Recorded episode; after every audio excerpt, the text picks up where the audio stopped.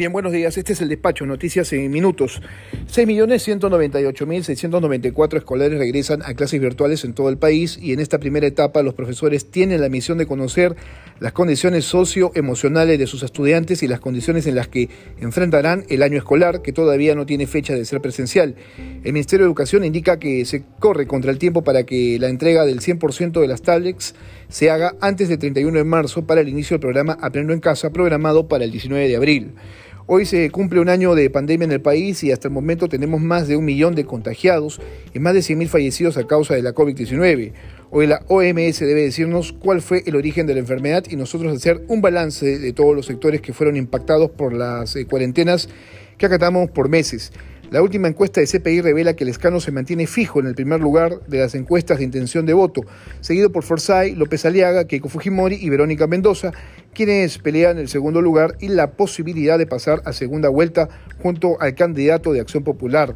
La encuesta llama la atención por el alto porcentaje que se concentra en los que no saben por quién votar, que se sitúa en 23.2%, con lo cual los candidatos deben intensificar sus estrategias de campaña para generar interés del electorado en sus propuestas y esto lo digo porque según el sondeo, el 64% está poco informado sobre los candidatos presidenciales. Hoy se inicia la vacunación de adultos mayores en regiones como Arequipa, Loreto y La Libertad, lugares que cuentan con una cadena de frío que asegura condiciones óptimas para preservar la vacuna de Pfizer. Recuerden que hoy también cambian las medidas impuestas en el gobierno en regiones de extremo contagio. En Lima, por lo pronto, eh, volverán los casinos, gimnasios y cines con aforo limitado. Además se mantiene el toque de queda, pero se levanta la inmovilidad de los domingos. El gobierno también define esta semana cuáles serán las medidas que se aplicarán durante Semana Santa. Finalmente debemos estar atentos a lo que suceda con el paro de transportistas de carga que pretenden bloquear vías en todo el país. Este es el despacho.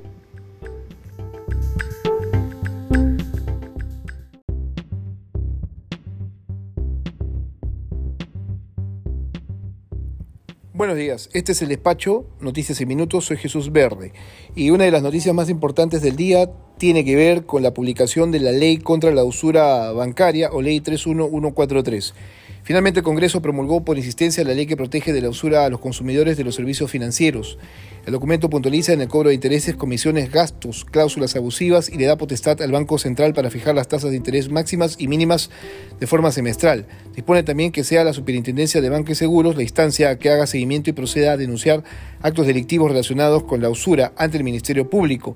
Entre las disposiciones complementarias de la ley se establecen puntos relacionados con el tratamiento de clientes con dificultades temporales para el pago de créditos en el marco de una declaración de emergencia, devolución del seguro de desgravamen, eliminación de la comisión de interplaza, eliminación del cobro de membresías y los certificados de no adeudo y levantamiento de hipoteca. Es una ley que se ha publicado hoy y que tendrá seguramente reacciones sobre todo en el ámbito de la banca. El Congreso la Comisión de Economía del Congreso aprobó un nuevo retiro de los fondos de las AFP que llega a los 17.600 soles, también el retiro del 95.5% de los fondos a quienes con 40 años no hayan aportado en 5 años y también aprobó el retiro del 50% de la CTS para los que ganen hasta 2.400 soles. Eh, todo lo que se ha aprobado en comisión tiene que ser rebatido en el Pleno del Congreso, al igual que esta propuesta de ley que busca expropiar las plantas de oxígeno, además de las distribuidoras, en el contexto de una emergencia. Finalmente, eh, ya lo saben, hay nuevas medidas para Semana Santa, nadie sale en esos cuatro días por disposición del gobierno para evitar eh, que se incrementen los contagios. hoy se define la situación legal de Martín Vizcarra, quien afronta un pedido de prisión preventiva de 18 meses y eh, continúa el eh, paro de transportistas por cuarto día, no se llegan a soluciones y quienes sufren son las personas que se encuentran varadas en las carreteras bloqueadas eh, por los transportistas. La policía no se hace presente para absolutamente nada.